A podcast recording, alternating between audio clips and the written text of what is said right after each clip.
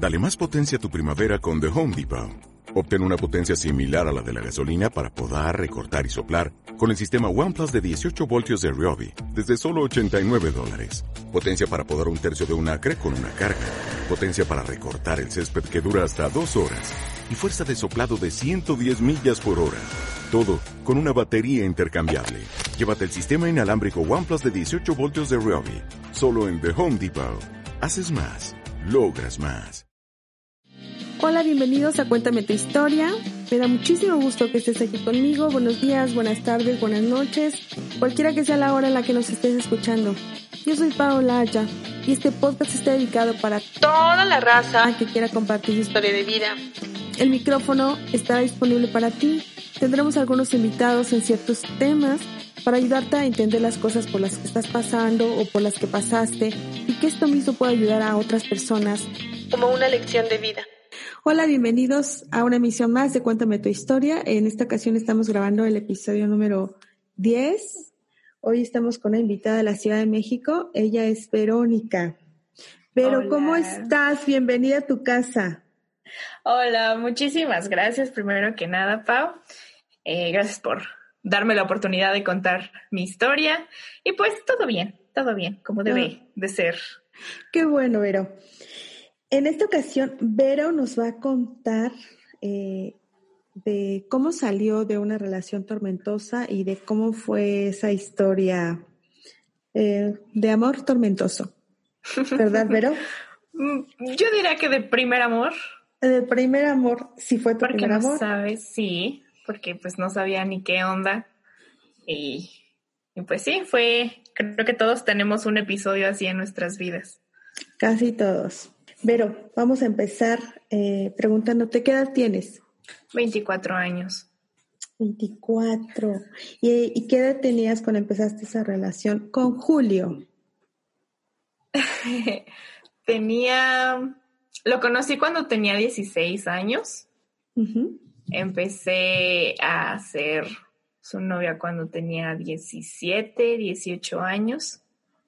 Creo que ya tenía 18, sí cuando empecé a andar con él. ¿Y cómo empiezas esa relación? ¿Dónde lo conoces? Lo conozco en la prepa. Eh, fue muy curioso el cómo lo conocí, porque pues era una fecha que a mí no me gustaba y casualmente él llegó a mi vida en esa fecha. Fue de esas ocasiones en las que dicen que cuando conoces al amor de tu vida el tiempo se para, ¿no? Eh, no sé si sea eso porque nunca me ha pasado, pero con él desde el inicio sentía como algo muy especial, como una conexión muy rara. Hicieron un clic. Ajá, hicimos un clic. En ese momento muy padre, em, empezamos a platicar, eh, después descubrimos que vivíamos muy cerca del, de, del otro. Ajá, estábamos en la misma colonia. Entonces, em, la zona por la que vivíamos, bueno, por la que yo vivía, porque creo que él sigue viviendo ahí, eh, pues es algo conflictiva. Para llegar a la prepa teníamos que, o sea, era como 45 minutos de camino y entrábamos a las 7, entonces a las 6 de la mañana estaba oscuro. Y ya sea que él me esperara en la parada en la que tomábamos el transporte o yo a él, y siempre nos íbamos juntos a la escuela, siempre. Desayunábamos juntos y pues de ahí empezamos a ser muy amigos. Eh, yo lo llamaba mejor amigo porque pues le tenía muchísima confianza y creo que hasta cierto punto él también me tenía mucha confianza. Em, pues ya después empezó a pasar el tiempo y pues yo me enamoré de él perdidamente. ¿Te diste cuenta que estabas enamorada de él y se lo dijiste?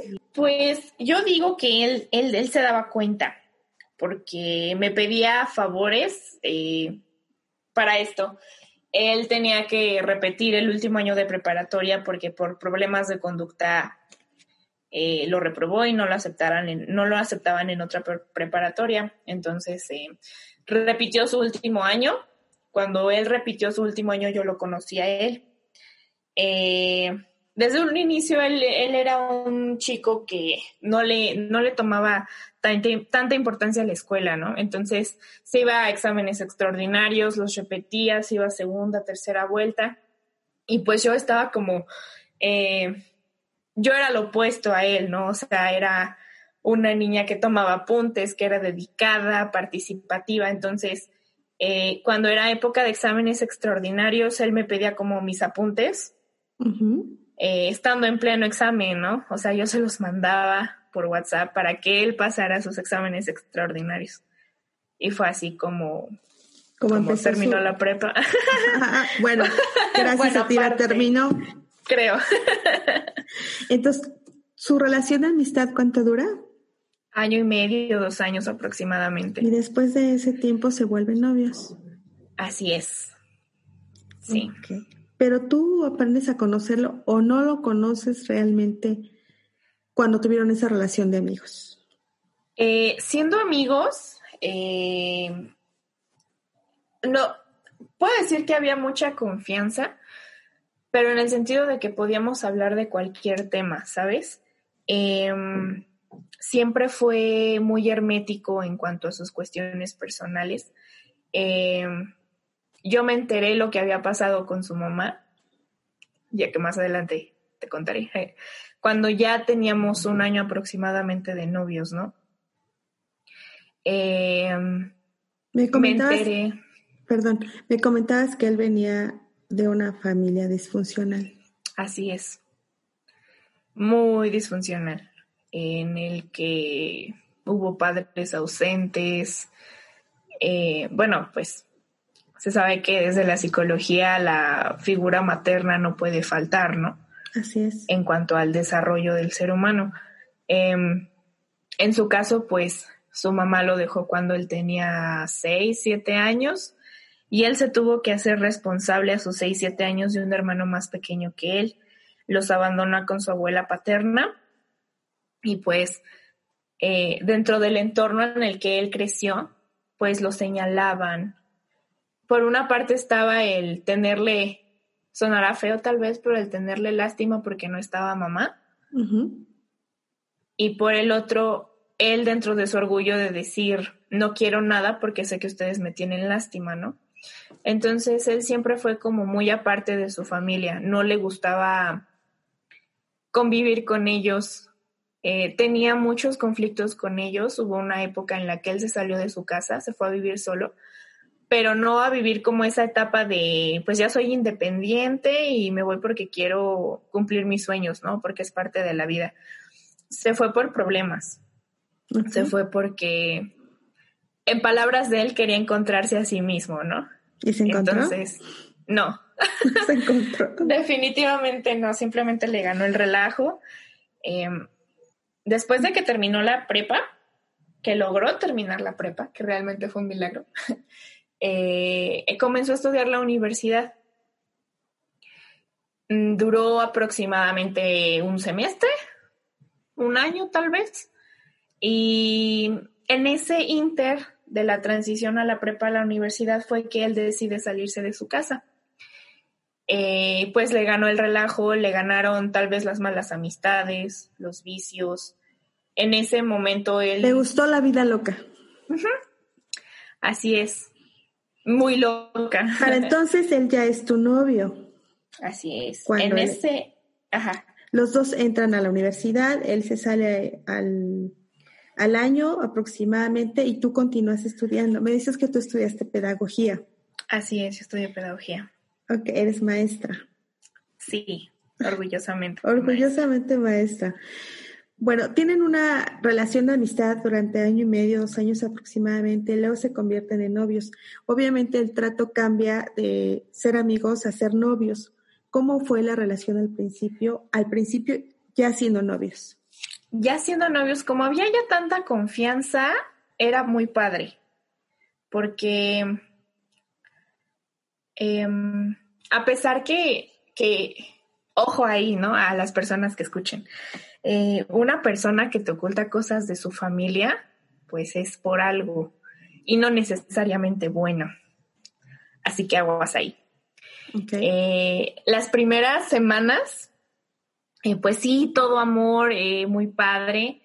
Dos meses después, él empezó como a alejarse, ¿no? Yo pues era niña de casa, ¿no? De llegar a tiempo siempre, de avisar en dónde estoy, pedir permisos. etcétera, etcétera, ¿no? Y él era todo lo contrario. Por lo mismo de que a mí siempre me habían pedido como una explicación de si llegas tarde, en dónde estabas, con quién, qué estabas haciendo. Em, comenzaron como que problemitas pequeños en ese momento, ¿no? Porque él era libre, por decir así, y tú te, dependías de tus papás, tenías que pedir permiso, entonces él pues tenía su vida, la hacía como quería. Exacto, porque nadie que tú fueras igual. Ajá, entonces eh, yo no podía preguntarle con, con este, no sé, pon tú, eh, son las seis de la tarde hoy domingo, le mando un mensaje, ¿cómo estás? ¿Qué estás haciendo, mi amor? Ah, nada, último mensaje de ese día, me contestaba hasta las seis de la tarde de hoy, ¿qué te gusta? Un miércoles porque el muchacho se había ido de fiesta y no me decía, y no tal vez con el afán de ser una novia controladora y ese tipo de cosas, ¿no? Pero me preocupaba por él. Y no tan solo con eso, sino que pues como no estaba acostumbrado a dar explicaciones, pues se molestaba, ¿no? Y yo nunca me atreví como a pedirle más o a preguntarle. ¿A dónde vas? ¿O por qué te desapareces varios días? Y no, bueno, pero no le preguntabas ya cuando te hablaba, o sea, tú no después no le hablabas durante esos dos, tres próximos días, no le volvías a mandar mensaje, a llamar. Sí, sí, porque más que nada me preocupaba por, por donde vivíamos, ¿no? Porque, o sea, si era una zona pesadona en el sentido de seguridad. Em, y pues le llegaba a mandar mensajes a, su primo. Este, y su primo, no, pues es que creo que se fue con tal persona. Y yo, ah, ok, está bien. Para esto, pues Julio tenía como muchas amigas. Em, y eran amigas que, pues él les hablaba bonito, ¿no? Ya estando en una relación. Y yo nunca me atrevía a reclamárselo porque él decía, pues las personas que son mis amigas, pues nunca va a pasar nada con ellos, ¿no? Y era como de, o sea, yo soy, yo era tu amiga. Yo era tu amiga y mira, estamos y lo que pasó, saliendo. Ajá, claro. Em, y pues, o sea, dos meses todo era flores, colores y azúcar y cosas bonitas, ¿no? ¿Y cuándo fue cambiando? Em, yo sabía que él era una persona solitaria, pero no sabía a qué grado. Eh, ya hablando de grados, ya con rasgos depresivos, con rasgos no, no quiero decir psicópatas porque tal vez no es una palabra bien utilizada, pero yo no había tenido como una experiencia con una persona así. Era de, se desaparecía dos semanas, pero podía estar de fiesta o no podía estar de fiesta. Y muchas veces, eh, cuando, yo, cuando yo lo cuestionaba de por qué no me contestas, ¿estás bien? Eh, sí, estoy bien. Me fui a la cabaña porque su familia tenía una cabaña en un pueblito. Y pues no te contestaba porque no me, no me apetecía hablar. Así nada más. Así era su respuesta, ¿no? Eh, y no me molestes porque no me siento bien. Y ahí fue cuando yo decía, no, pues hacerme la superheroína de yo voy a sacarte de ahí, te voy a hacer feliz. Grave error grave, grave error. Em, y pues así, o sea, eso fue ya cuando teníamos cinco meses, me acuerdo muy bien porque era un, día antes de cumplir cinco meses, yo lo encaré y le pregunté, pues, ¿qué quieres, no? Porque un día estás bien conmigo y al otro es como si no existiera. O sea, ¿cuál, cuál es tu, tu problema? Y su respuesta era, pues es que así siempre he sido. ¿No? Entonces, pues a mí me causaba como mucho conflicto porque yo pues crecí en un hogar lleno de amor, en que mamá y papá me apapachaban, este, o sea, para mí eso no era lo que yo había visto, ¿no? Además, antes de él, eh, yo había tenido un novio que era muy cariñoso conmigo, entonces ese tipo de actitudes me dolía porque nunca nadie había sido así de seco conmigo, ¿no? Y yo lo quería muchísimo. lo que lo querías muchísimo o creías quererlo muchísimo. Fue tu prim bueno, no fue tu primer novio, pero creo que por lo que tú me cuentas fue tu primer amor, así del que te enamoraste perdidamente. Sí, del que me enamoré perdidamente. Pero a, a, esa edad que, que tenías, uno cree enamorarse perdidamente, pero no es un amor pensante, es un amor más así como... Mm, no que te golpea, ¿no? Exactamente. Ajá. Así, entonces, bueno, pero tú, que, tú, tú creías y sentías en ese momento que lo adorabas, ¿tú crees que te vuelves dependiente de él? Hubo un momento de la relación que ya fue cuando el daño era tanto de él para mí como de mí para él. O pues sea, em, fueron, duramos cuatro años. Em, pues él para mí lo era todo, lo era todo, de verdad. Eh, cuando me preguntaste de si de verdad lo quería, sí, ya tiempo, ya ha pasado bastante tiempo. Hoy en día te puedo decir que sí, que sí lo amé bastante, pero sus mismas actitudes fueron matándome todo lo, todo lo bonito que yo sentía por él. Ahí es cuando, ya cuando él empezaba a hacerme daño, y que yo sabía que él me hacía daño, yo quería estar con él aún así, pensando en que él iba a cambiar. Y dentro de, perdón. ¿Cómo te hacía daño? ¿Te hacía daño con eso de que no te, no te contestaba los mensajes, no te contestaba las llamadas? ¿Era grosero contigo? Eso yo más bien lo tomaría como señales de alarma que yo nunca vi.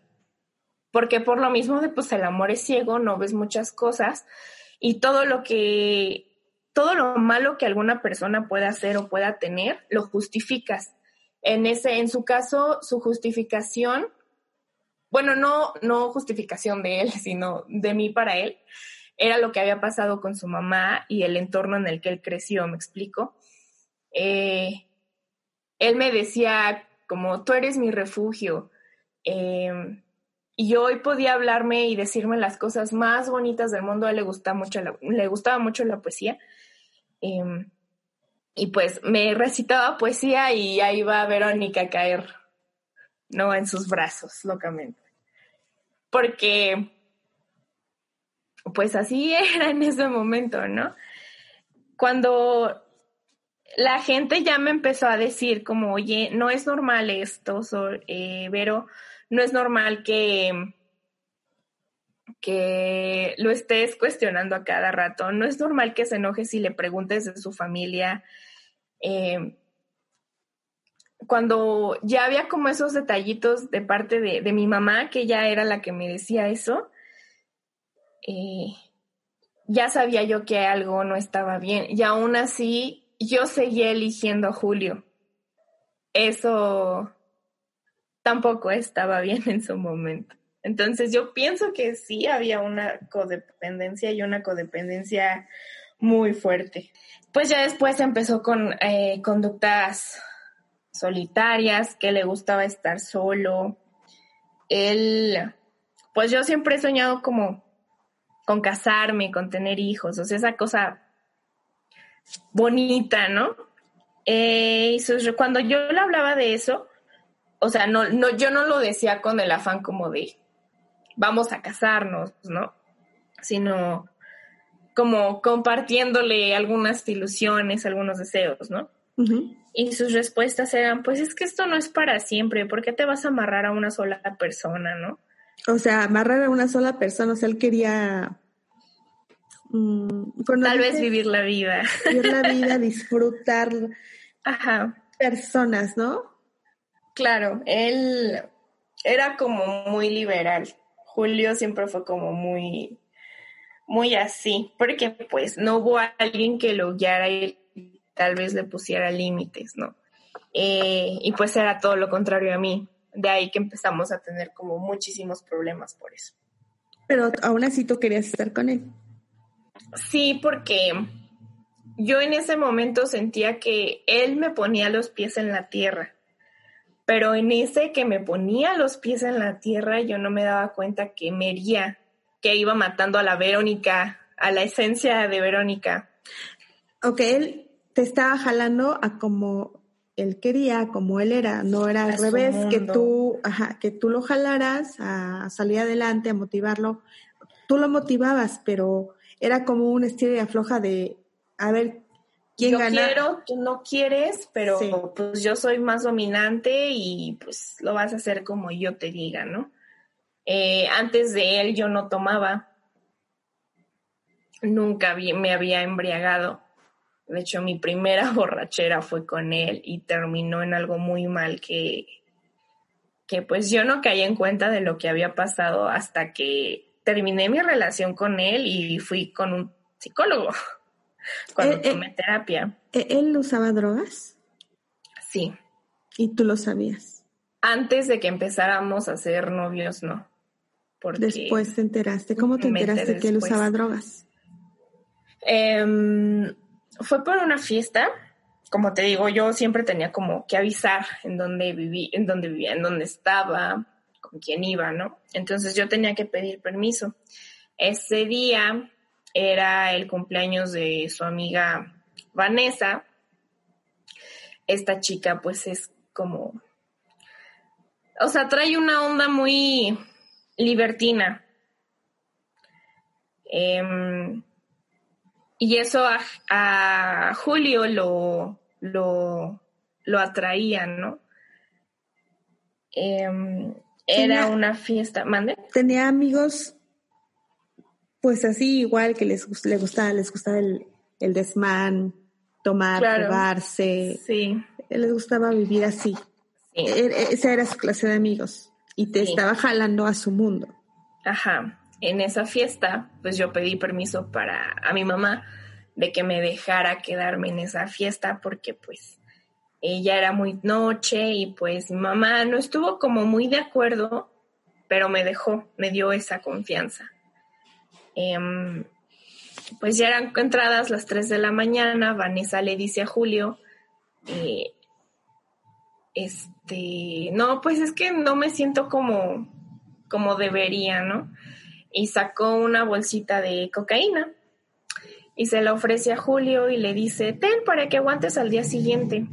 Para esto Julio trabajaba en un restaurante y pues su horario era fines de semana precisamente todo el día. Y pues esa fiesta era un sábado, ¿no? Entonces iba a llegar súper cansadísimo el día siguiente a trabajar. Y yo solamente me le quedé viendo a Julio como, o sea, lo vas a, o sea, quiero ver que lo hagas, ¿no? Y lo hizo. Y en toda la noche no me dirigió la mirada a los ojos. Yo me enojé, pero me mantuve serena porque pensé, son las 3 de la mañana, si hago un drama me voy a ir sola y pues también es peligroso para mí. Claro. Simplemente me encerré en un cuarto. Al día siguiente, pues Julio estaba perdidísimo en la sala. Y pues le dije, ya me voy, te vas o te quedas. No, pues me voy. Para esto, pues el joven había gastado todo su dinero en alcohol y en drogas de ese día, entonces no tenía ni para el transporte y le tuve que prestar dinero para que se fuera a trabajar. ¿Y no te ofrecieron drogas a ti? Sí, miles de veces. Yo no Y quise. nunca, y nunca lo hiciste. No. ¿Y trataste de sacarlo de ese mundo? Muchas veces, muchas, muchas veces. Y no tan solo yo. Eh, por lo mismo que su mamá lo dejó, quien había visto por él o quien lo había criado de cierta forma, era su abuelita. Su abuelita, em, pues lo quiere mucho, lo quiere mucho la señora. Y mm, muchas veces en pláticas con ella eh, me decía que desde que estaba conmigo él había cambiado mucho, pero había cambiado para bien, ¿no? Pero pues obviamente la señora no sabía en qué ondas andaba Julio. La única que sabía eras tú. Y evidentemente sus amigos, pero pues sus amigos no decían nada. E incluso alguna vez Julio me llegó a decir, si tú le dices algo a mi abuelita, vas a ver. Porque ¿Como tú también tienes, ajá, o sea, como tú también tienes cola que, que te pise, ¿no?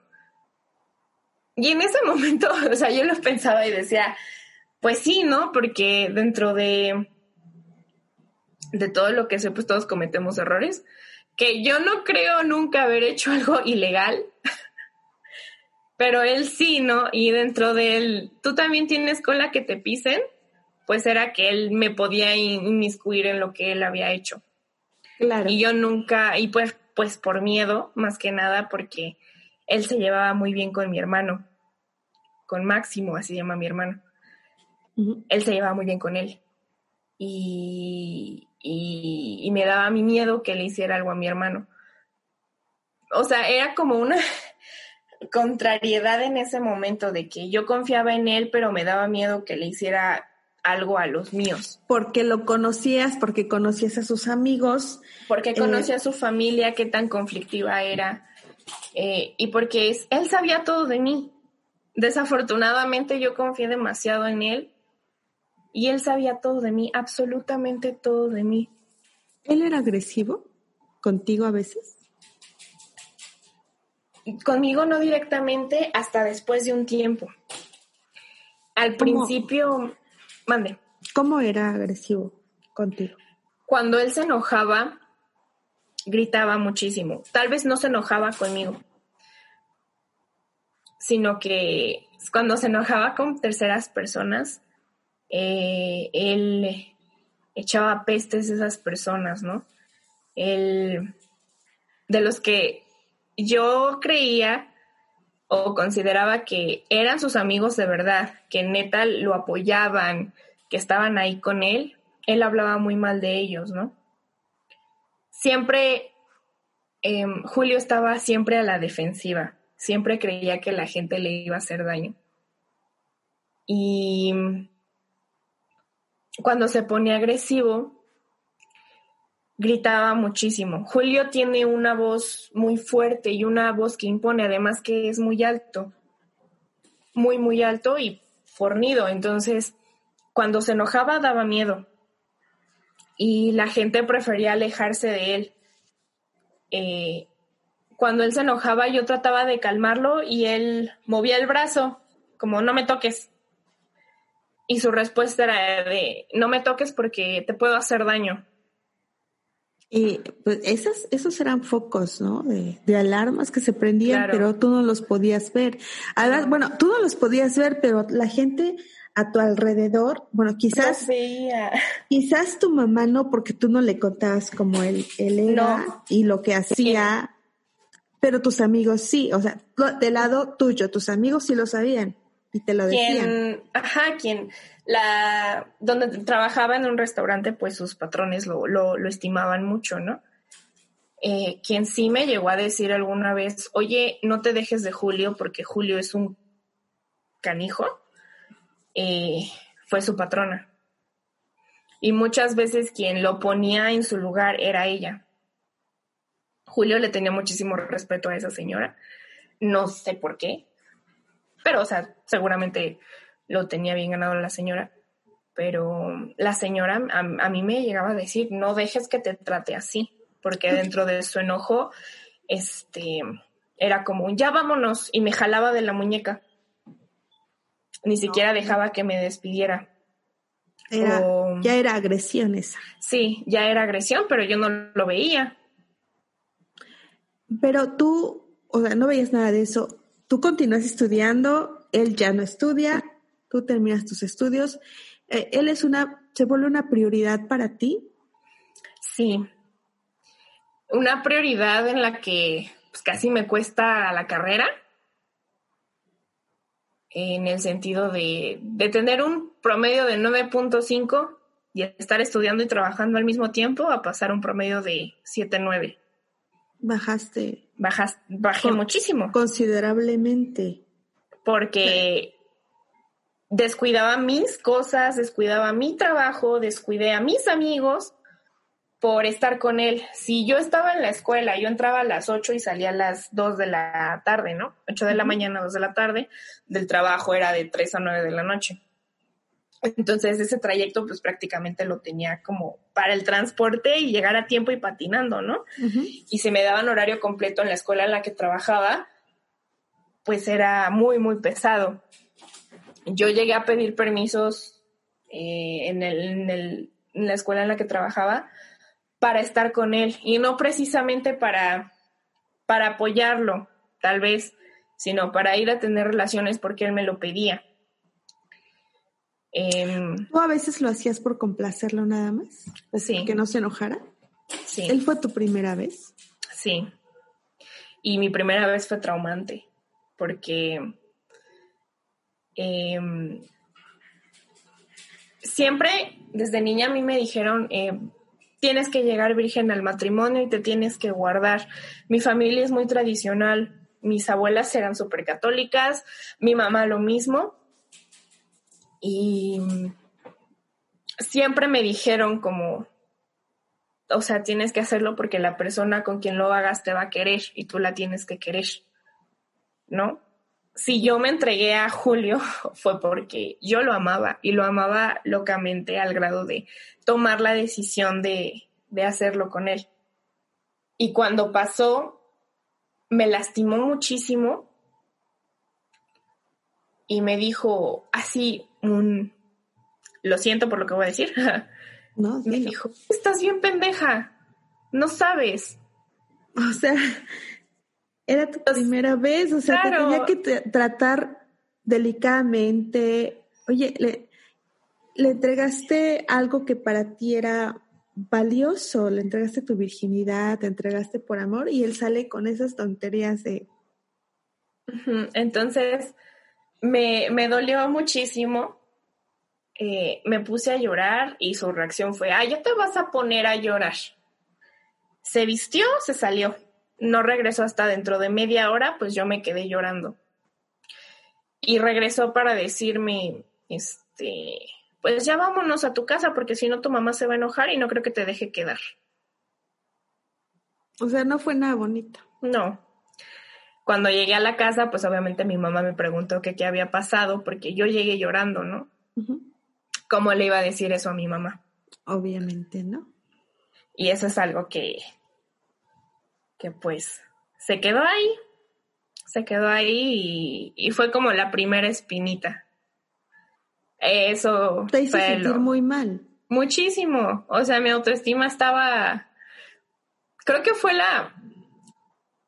Creo que Julio fue la persona que más me hizo daño, pero me hizo daño porque yo permití que me hiciera daño. Claro, a uno le hacen daño porque tú lo permites. Exacto. Porque te dejas llevar. ¿Y tú crees que él era machista? Eso sí, no sé. Él pregonaba como esa parte de, que las mujeres tenemos que ser más liberales, ¿no? A mí me llegó a decir que yo era una santurrona porque no me gustaba el ambiente en el que él se desenvolvía.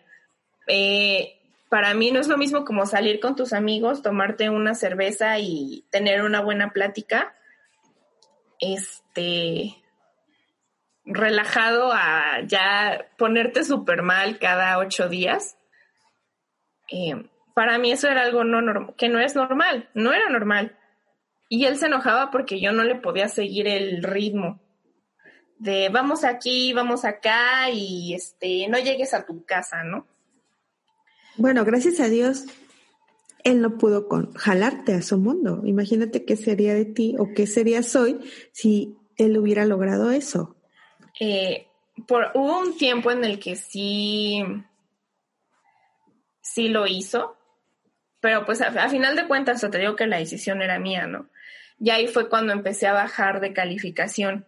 Cuando me di cuenta de lo que estaba pasando, o mejor dicho, no de lo que estaba pasando en sí, sino de que él me estaba jalando a un mundo que no era mi mundo, eh, fue cuando empecé a reprobar materias en la universidad. Y yo no hallaba ni cómo pasarlas porque pues eran materias de investigación y es algo súper pesado, ¿no? Eh, ahí fue como una profesora que le agradezco mucho habló conmigo y me dijo que, que no antepusiera a los demás sobre mis prioridades, ¿no? Algunas veces, em, perdón, algunas veces te, dejó, te, te, te, llegó a decir que, ay, hoy no vayas a la escuela y vámonos a tal lugar. Sí, muchas veces. ¿Y lo hiciste? Sí. ¿Tú, ¿Tú crees que él no quería que crecieras? ¿Tú crees que él se sentía inferior a ti? Sí. Ya después, mm, como que ese coraje está disfrazado de, lástima, de, de, tenerte lástima a ti mismo. Con esto me refiero en, comentar, en comentarios que él hacía de, es que ¿por qué no te buscas algo mejor? Es que yo no te convengo. Es que eh, vas a conocer a más personas y a mí me vas a dejar, ¿no? Él me decía constantemente que la gente le llamaba mediocre. Eh, yo lo justificaba muchísimo, pero con el tiempo me di cuenta que él estaba en el lugar que estaba y que no tenía lo que él quería porque no se esforzaba.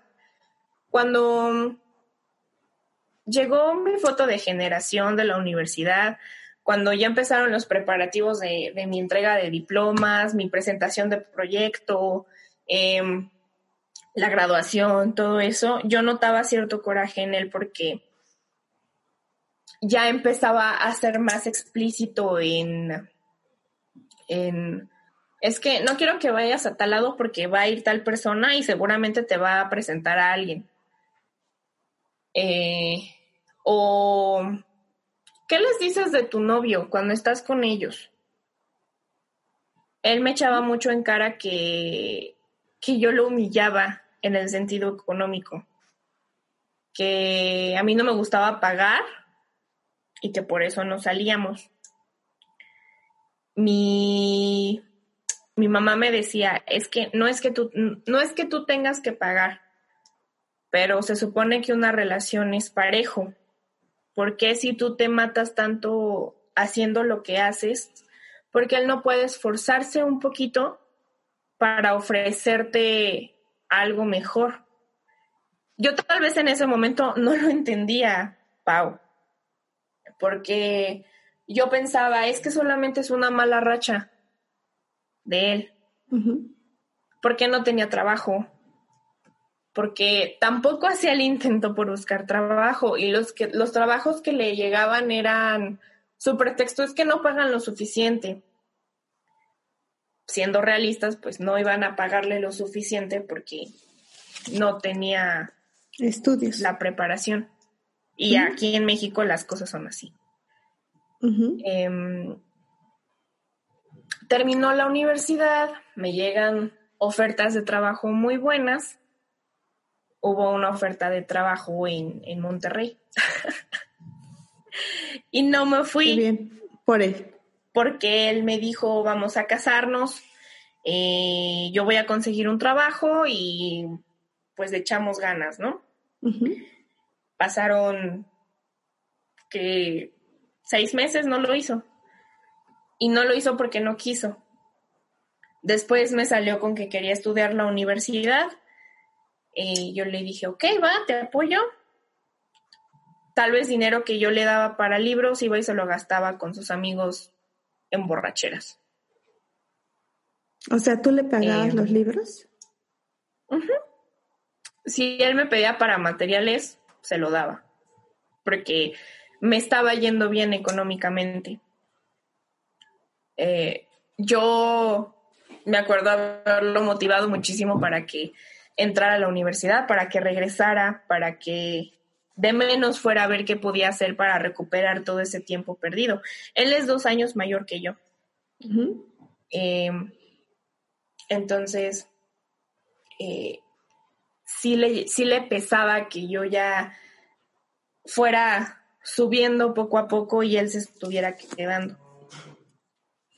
Era claro que le pesaba y, era claro que se ponía celoso de los lugares a donde ibas, de tus compañeros, se ponía celoso de tu trabajo, de lo que tú habías conseguido. Era más que evidente eso. Sí. Y pasaron dos años, tres años. ¿Y tú lo seguías queriendo igual? No, ya no. Em, de los últimos meses ya era una cosa violenta. A ver, de, cuéntame. de hablarnos con groserías, de yo enojarme porque me hablara. Eh, me acuerdo en una cena de diciembre donde trabajaba, eh, pues a todos los empleados nos pagaban una cena, ¿no? Pero pues obviamente si llevaba a alguien más, pues esa persona tenía que pagar su, su cena. Eh, yo llevé a mi mamá, porque pues si alguien se, se merecía todo lo que... Si alguien se merecía estar conmigo en esa cena era mi mamá. Obviamente. Y Julio se ponía, se enojaba porque llevaba a mi mamá. Él muchas veces me puso en contra de mi mamá en decirme, es que tu mamá no hace esto contigo, es que tu mamá te dice puta con sus actitudes. Es que tu mamá te critica y no ve lo que ella hace. O sea, llegó a tal grado que yo le permití que se metiera con mi familia, con algo tan sagrado para mí que era mi familia. Eh, muchas cosas de las que él veía, entre comillas, de mi mamá, era que, que pues eh, ella eh, me siguiera tratando como una niña pequeña, en sus palabras. Bueno, es que Una mamá siempre será mamá y siempre se va a y preocupar siempre por sus hijos. vamos a ver a nuestros hijos a veces como niños, ¿no? Así Exacto. veo yo a mis hijas, ¿no? Aunque una ya tiene 23, pero la mamá te va a seguir cuidando, te va a seguir protegiendo y va a seguir tratando de que seas una persona de bien. Claro que sí, porque son mamás, no hay otra explicación y es algo que yo no voy a poder entender hasta que yo tenga mis hijos. Exactamente. Entonces, él no tenía ese lado maternal, era evidente que no iba a entender lo que es que una mamá se preocupe por ti. Y aunque muchas veces con estas palabras que te estoy diciendo a ti de yo no voy a entender a mi mamá hasta que yo tenga mis hijos y si ella me va a seguir regañando yo teniendo 50 años y ella 80, yo jamás le voy a contestar a mi mamá. Eh, Exactamente. y él se llegó a pelear con mi mamá, le llegó a faltar el respeto a mi mamá, ¿Y tú lo permitiste?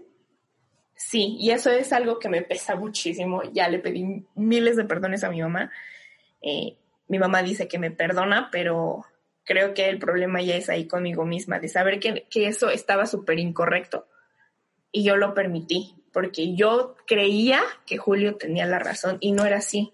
Permitiste muchas cosas de Julio. Porque, Porque- no querías que se enojara, porque creías que tenía la razón. y porque tenía un encanto de manipular. Con el tiempo me di cuenta que no nada más era yo, sino que manipulaba a la gente con, es que yo estoy solo todo el tiempo, es que eh, yo aprendí a estar solo desde que tenía siete años, es que yo no espero nada de la gente. O sea, en ese caparazón de yo soy el herido, pero del herido pasó a ser quien hiere. Después me di cuenta cómo le llegó a hablar a su abuelita, o sea, le hablaba fuerte cuando se enojaba.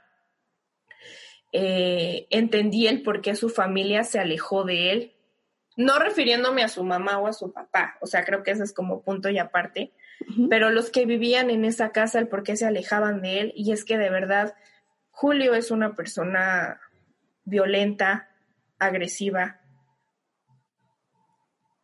Eh, todo lo que, todo lo, todo alrededor de él está mal ante sus ojos, pero cuando le dices algo o le haces alguna observación de lo que él es o hace, tú estás mal. Tú estás mal. Eh, Justam- justamente te iba a hacer la pregunta de cómo consideras tú que es Julio, así como lo que me acabas de decir, ¿no? A- hoy, hoy en día, ¿cómo, ¿cómo lo ves tú? Obviamente ya no estás con él, pero ¿cómo lo catalogas? como alguien inteligente,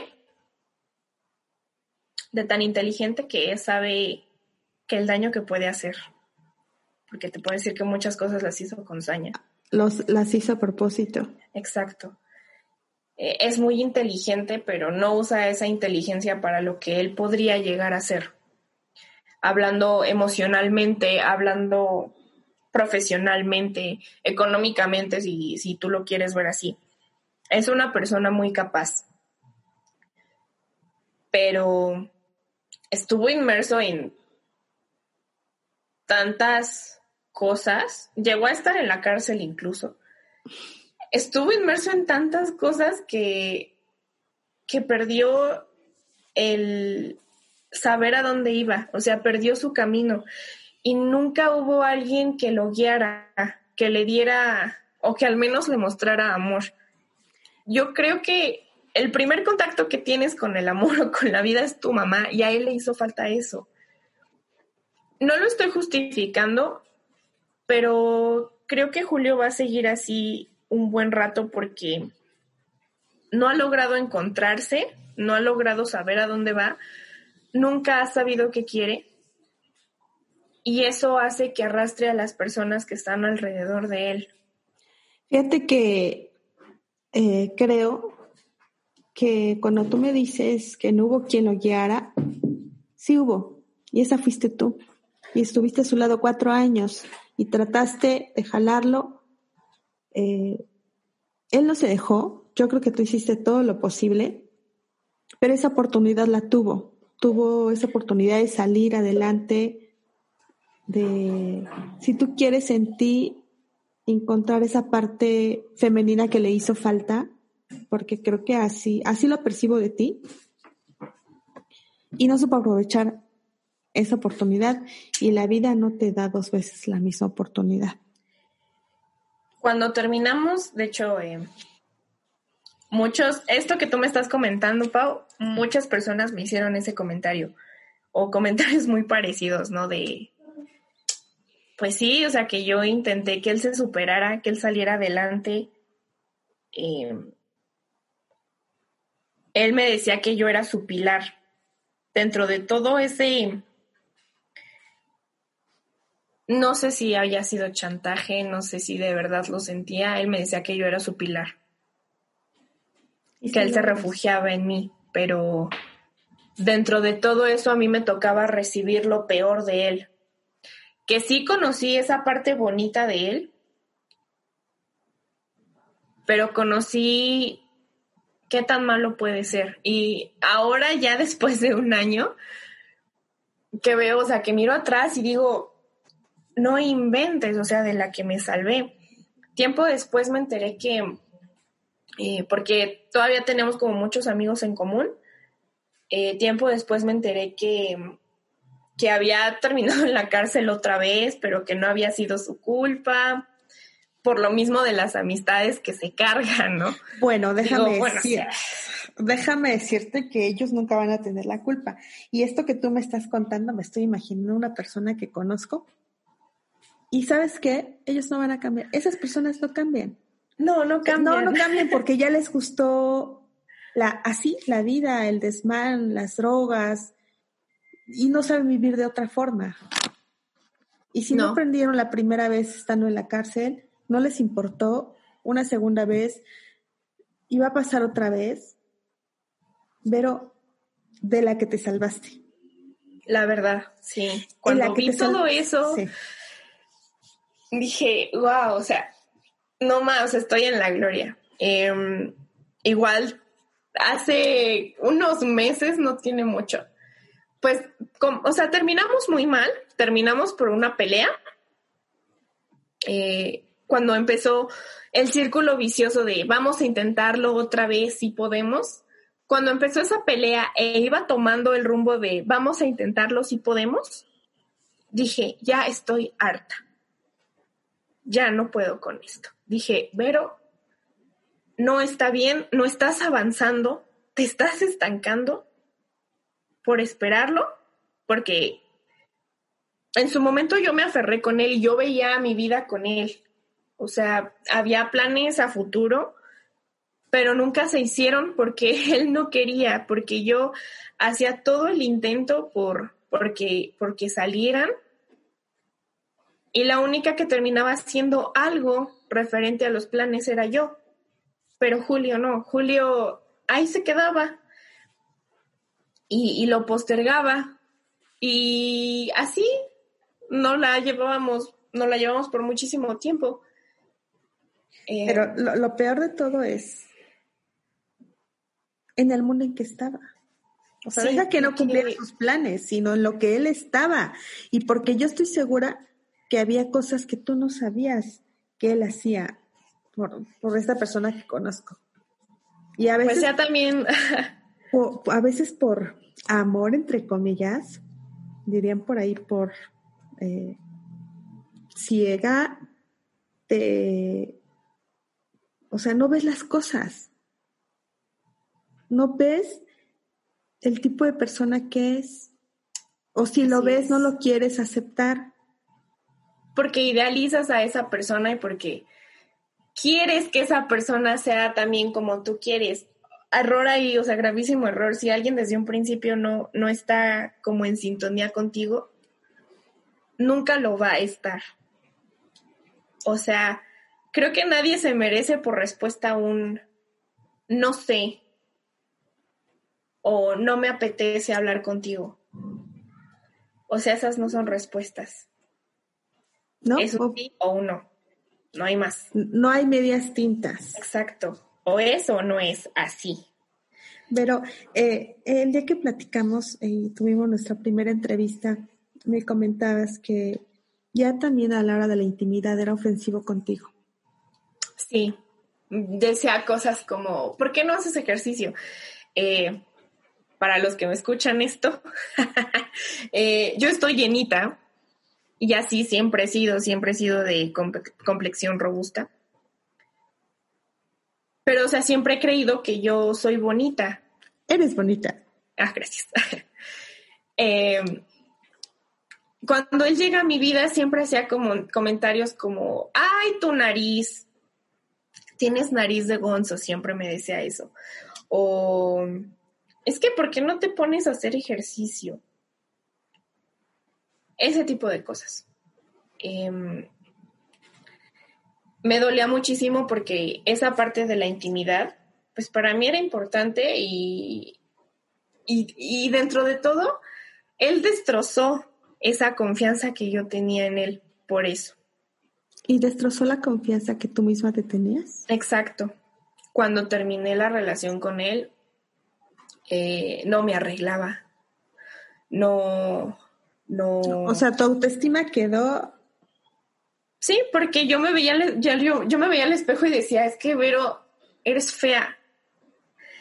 Entre las peleas, eh, pues nos llevábamos ya muy mal. Y entre esas peleas era como, nadie te va a querer por ese carácter tan feo que tienes. Nadie te va a querer por gorda. ¿Quién te va a aguantar así? si ni tú misma te aguantas. Ojo, si ni tú misma te aguantas. ¿Y por qué decía eso? Nada más por ofender, para hacerte sentir mal. Así es. Y me lastimó muchísimo porque yo lo quería mucho. Y obviamente en el momento dices, no, pues no lo soy, pero se quedan ahí se quedan ahí, llega un punto en el que tú misma te las crees. Yo no quería comer, yo no quería hacer nada, muchas cosas. Yo estaba en el ballet folclórico de, la universidad y era algo que a mí me gustaba muchísimo, muchísimo, muchísimo. Eh, por él lo dejé, porque en alguna presentación él me decía, de todas tus compañeras eres la que menos luces. Te pusieron hasta atrás porque estás gorda. O sea, siempre era ofensivo, agrediéndote. Ajá, entonces... Y no, no sé si no se daba cuenta o lo hacía... O lo hacía con saña, no lo sé. Entonces, dejé de hacerlo porque creí en esos comentarios. Eh, terminamos y pues yo me veía al espejo y decía, sí, ¿quién va a querer estar conmigo? ¿Quién? ¿Quién me va a querer así? O sea, repitiendo lo que él me decía. Claro, te lo repites tú y te lo crees tú. Y, y dices, o sea, ya logré salir de eso eh, ya terminando este, por mi mamá y con terapia. Y mi mamá terapia? fue. Sí, terminé en el psicólogo, que todos deberíamos tomar terapia, sí, es necesaria. Todos tenemos heridas, sí, y si tienes ayuda, sanas más fácil. No más rápido, todo tiene un proceso, pero es mejor. Pero mira, primero lograste salir de esa relación, me dices que ya tiene un año que terminaste la relación y hoy te veo radiante, me dices que estás súper bien, tienes un muy buen trabajo, terminaste la universidad, hoy eres ya una maestra graduada y tienes una buena vida y tienes muchos planes a futuro, pero en los cuales él ya no está. Él ya no está. Y sería catastrófico y error que si él te busca, te, tú dijeras sí. Lo hizo. y fue como, ah, ah, no, bye. Eh, te, conté con, te comento hace unos meses, bueno, después de que terminamos, pues yo lo bloqueé de, lo bloqueé, bloqueé, ¿cómo se dice bloqueé? ¿Lo bloqueé? Lo bloqueé de todos lados, de todas mis redes sociales. Eh, porque no quería saber de él, porque ni tampoco quería que él supiera de mí porque sabía que de alguna u otra manera iba a buscar la forma de, molestar, porque ese era su modus operandi. ¿Y molestó? Eh, sí, de, mm, para esto yo no me había dado cuenta que tenía mi perfil de Instagram abierto. Eh, bueno, público, o sea que todas las personas podían verlo. Y subí una historia, no me acuerdo sobre qué era la historia que subí pero, eh, pues, cuando subes la historia te aparece como el listado de las personas que lo vieron. Y entre esas personas estaba, así, Julio. Julio Abasta. Eh, dije, ¿qué rayos está haciendo este sujeto aquí? ¿No? y, y fue bloquearlo. Después, uno de sus amigos me, me mandó capturas de, oye, regresaste con Julio y yo no, ¿por qué? Y me dijo, porque empezó a poner como muchos estados, ¿no? Me mandó las capturas de pantalla de su perfil de Facebook y esas capturas, este, decían, ¿cómo llega un punto en el que la gente se empieza a promocionar como si fueran mercancía, ¿no? Y fue el mismo día en el que vio mi historia de Instagram. Eh, Después, evidentemente, de que me di cuenta que lo vio, lo bloqueé. Este, luego vi que puso un, me comentaron que, puso un ja, ja, ja. Este, te jodí, ¿no? Y fue como, wow. No conoces a las personas hasta que te alejas de ellos, ¿no? no. La, o sea, me dio risa, ¿no? A pesar de sus 26, 27, ya casi 27 años, Sí, como un niño pequeño. Eh, Pero además cree que estás por los suelos y estás al pendiente y no es así. Le comentaba a mi mamá, o sea, yo bien feliz acá en mi rollo de, de, que me acaban de contratar en el colegio, este, que mi título por fin va a salir. O sea, yo bien metida en mis cosas y... Este güey pensando que te estás Ajá, muriendo. digo, no sé qué espera porque cada pelea yo era la que pedía disculpas. No sé qué esperaba. Eh, después, pues, eh, me enteré que había terminado en la cárcel otra vez, que esta vez lo iban a procesar. O sea, y es la tercera vez. Eh, la primera vez yo lo saqué. La segunda fue como me resistí porque lo iba a hacer, pero no lo hice. Eh, ¿Qué te digo, pa? O sea, le agradezco infinitamente a Dios de, primero de tener a mi mamá, porque si no hubiera sido por mi mamá, yo no sé dónde estaría. Y en segundo. Gracias a Dios haberme permitido tener esa experiencia porque aprendí algo que... Porque siempre aprendes, de lo malo tienes que sacar algo bueno.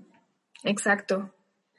Y gracias a eso aprendí lo que no quiero en mi vida y me aprendí a querer así como soy. Me, me veo en el espejo y digo, Vero, no manches, se mueren un buen por ti, eres una super mujer. Eh, me siento agradecida con, con Dios también porque estoy en el trabajo que amo, porque mi familia me quiere, porque yo los tengo a ellos. Infinidad de cosas y de verdad. Tienes mil cosas buenas. Claro, sí. Y eres feliz. Muchísimas mejores maneras. Sí. Después de mucho tiempo te puedo decir que soy feliz. Y va a llegar tu príncipe azul, vas a ver. Ahorita no. Pero en algún momento va a llegar tu príncipe azul. En algún momento llegará. Que te va a valorar, que te va a amar, porque además eres muy guapa, eres una gran mujer, eres un gran ser humano. Pero eh, para finalizar eh, nuestra entrevista, ¿qué, ¿qué consejos les das a las jovencitas que pueden estar viviendo una situación como la que viviste, que estás en, están en una relación eh, enfermiza, porque podemos llamar que esa fue una relación enfermiza, dependiente y ciega. ¿Qué consejos les das a las jovencitas? En primera, que pongan atención, que escuchen a sus abuelitas y a sus mamás cuando ellas les dicen que alguien no es para ustedes, no lo es. No lo es, escúchenlas. Em, mi mamá me decía, es que Julio no es mal muchacho, pero hay algo en él que no me gusta. Escúchenlas, son sabias y por algo lo dicen. No lo dicen por estar molestando, de verdad que tienen razón. Em, pongan atención en las señales de alarma, en, en cómo les contestan cuando están enojados, porque si alguien está enojado, incluso enojado si le importas, va a poner cuidado en las palabras que te dice para no herirte. Em, no acepten respuestas como no sé, porque nadie se merece esa respuesta. Esa respuesta es para gente que precisamente, es para gente que precisamente no sabe lo que quiere y ustedes no se merecen eso. No, ustedes se merecen ¿Y ¿Te refieres cuando dices un no sé, cuando le preguntabas, ¿por qué no me hablaste? ¿Por qué no contestaste mi mensaje? No sé. Exacto, no sé, ¿no? Esas no son respuestas y aplica para todo creo yo, en trabajos, vida amorosa, amigos, un no sé no vale. Eh, pongan atención en, cómo trata a, sus figuras de autoridad. Exactamente, ese es un buen punto de cómo trata a su mamá, cómo trata a esa figura materna o A su mamá, a su abuelita, a sus tías. cómo, trata a sus seres queridos eso es como crucial porque así como las trata, las trata a ellas o a ellos, así los va a tratar. Tengo 24 años y me van a decir, ay, pues, pues esta chava qué, ¿no? Pero después de todo lo que viví con Julio, porque pues esto es como lo, lo externo, ¿no? O sea, no, no hunde como en detalles fuertes. Eh, lo único que pude decir cuando terminé con Julio fue un, mi mamá tenía razón. Eh, ya con terapia me di cuenta de todas las señales de alarma que yo no, yo no presté atención porque no sabía o tal vez las noté pero no les di la importancia que debería. Y tal vez si, si yo hubiera visto eso, me hubiera evitado de muchísimo daño emocional, más que nada. Em, otra cosa también es cómo está organizado su vida, cómo está organizada su vida, incluso su habitación, de cosas tan pequeñitas que, que pueden ser superficiales, eh, la habitación de una persona refleja muchísimo. Así es. Porque así como tiene su habitación, así tiene el corazón y la vida. Así es, Vero. Así es. Pero... Y si se puede. Aquí está una muestra, para muestra basta un botón contigo, si se puede salir de esas eh, relaciones que te dañan tanto emocionalmente y que puedes eh, en algún momento perderte también con ellos y dejar tus sueños y tus ideales a un lado por amor, entre comillas. Entonces, sí se puede salir de una relación que no le des futuro. Y me refiero a no le des futuro en cuanto él no cambia, él le gusta la vida loca, le gustan las drogas, y pues ya llega al punto donde tres veces en la cárcel, esas personas no van a cambiar, por más que te digan van a cambiar. que lo van a hacer, no lo van a hacer. Y hay muchos hombres así. Entonces, mejor aléjate y sé feliz. Así es. Y acéptense como quieran, como, como, como ustedes son. Porque si ustedes no se aceptan y ustedes no se la creen que son muchísimo, eh, cualquier otra persona será demasiado fácil para esa persona que les hagan daño. Así que quiéranse mucho a ustedes mismas. Si ustedes mismas no se quieren, nadie más las va a querer como ustedes se quieran. Así es, pero y yo te digo que eres una mujer hermosa. Muchas gracias, Pau. Pero te agradezco infinitamente que hayas compartido con nosotros esta historia que le va a servir a muchas jovencitas. Te agradezco que, es, que nos escuches, te agradezco que nos hayas contactado. No, gracias a ustedes, a, la productora y a ti, Pau. Eh, la verdad es que están haciendo un gran trabajo. Síganle así, no se rindan. Y pues échenle muchas ganas. Seguramente muchas personas quieren contar su historia. Así es, porque creo que es parte de poder ayudar a alguien más eso creo que es parte de ayudar a alguien más a que no cometa algunos errores que nosotros cometimos y a, evitarles un tanto una vida difícil o que pasen por problemas que no deberían de pasar. Así es. ¿No? Muchas gracias, Vero. Vamos a compartir, creo que más cosas contigo. Tenemos algunos eh, eh, episodios también por ahí, otras historias. Vamos a seguir compartiendo. Entonces, pero por el momento te doy muchísimas gracias. Gracias a ti, Pau. Eh, amigos, yo agradezco que nos hayan escuchado, que te tomes el tiempo de, de abrir nuestra página. Recuerda que estamos en YouTube, en Instagram, en Facebook, iTunes, en iBox. Eh, suscríbete a nuestro canal, dale manita arriba, regálame un like y si quieres contarme tu historia, escríbeme a paolagolaya.gmail.com. Recuerda que ahí estoy recibiendo tus historias. Eh, les mando un saludo a España que nos sigue escuchando y en otros países que nos están escuchando también. Por supuesto, a todo mi México querido. Y aquí sigo en espera de tus historias de vida. Te mando un fuerte abrazo, que Dios te bendiga y nos escuchamos en el próximo episodio.